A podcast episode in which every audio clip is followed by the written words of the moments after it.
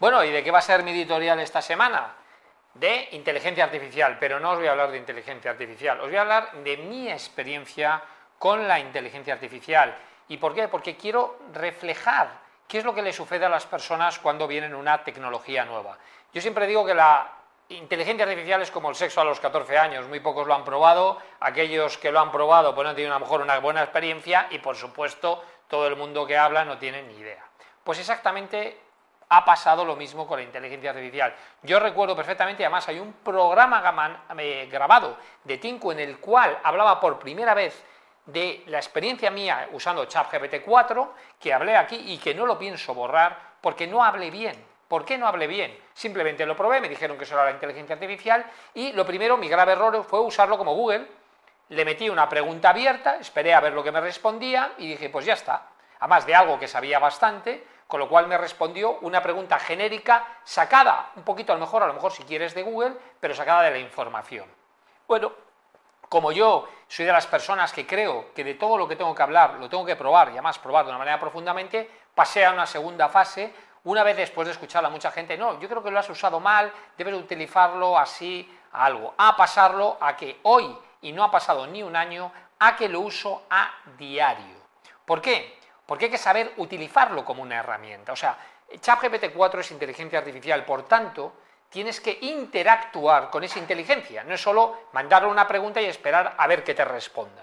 Yo a diario lo uso absolutamente para todo, para sobre todo co-crear aquello que yo empiezo a escribir o empiezo a pensar y ChatGPT 4 en ese momento con esa inteligencia profunda que tiene es como si hubiera contratado a no digo 20 becarios, sería 20.000 becarios que en tiempo real y con una inteligencia profunda me están dando unas respuestas a preguntas inteligentes, y digo preguntas inteligentes no porque las haga yo, sino porque sé ya cómo hablar, que son los famosos prompt, aunque yo siempre digo, además de los famosos prompt, lo que hay que hacer es prueba y error, a base de prueba y error y interactuar con la herramienta, he sabido sacarle todo el provecho que tiene.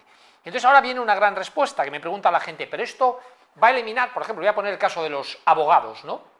es muy famoso, ¿no? El tema, el tema que ahora en vez de preguntarle, le pueden preguntar, vale, ¿va a eliminar los abogados ChatGPT 24? No. Va a eliminar los abogados que no sepan utilizar la inteligencia artificial. Eso sí, esos van a aparecer seguro. Porque ¿qué es lo que pasa? Si unimos a un abogado potente con el conocimiento que tiene y la velocidad a la cual le puede devolver las preguntas, que son las mismas preguntas que él se haría buscando información de manera manual y con un tiempo realmente no muy bueno, eso es imbatible. Y entonces, ¿qué es lo que vas a eliminar? La labor transaccional que no aportaba valor. ChatGPT 4 lo que hay que eliminar es aquella valor de búsqueda, aquella transaccional que no aportaba valor. Y por lo tanto va a cambiar el mundo a mejor. ¿Cómo han cambiado todas las tecnologías? Evidentemente, como es algo nuevo, la gente le mete miedo. El otro día veía un mapa, no sé si sabíais, los mapas antiguos del mundo, en las zonas donde no se habían conquistado ponían un dragón.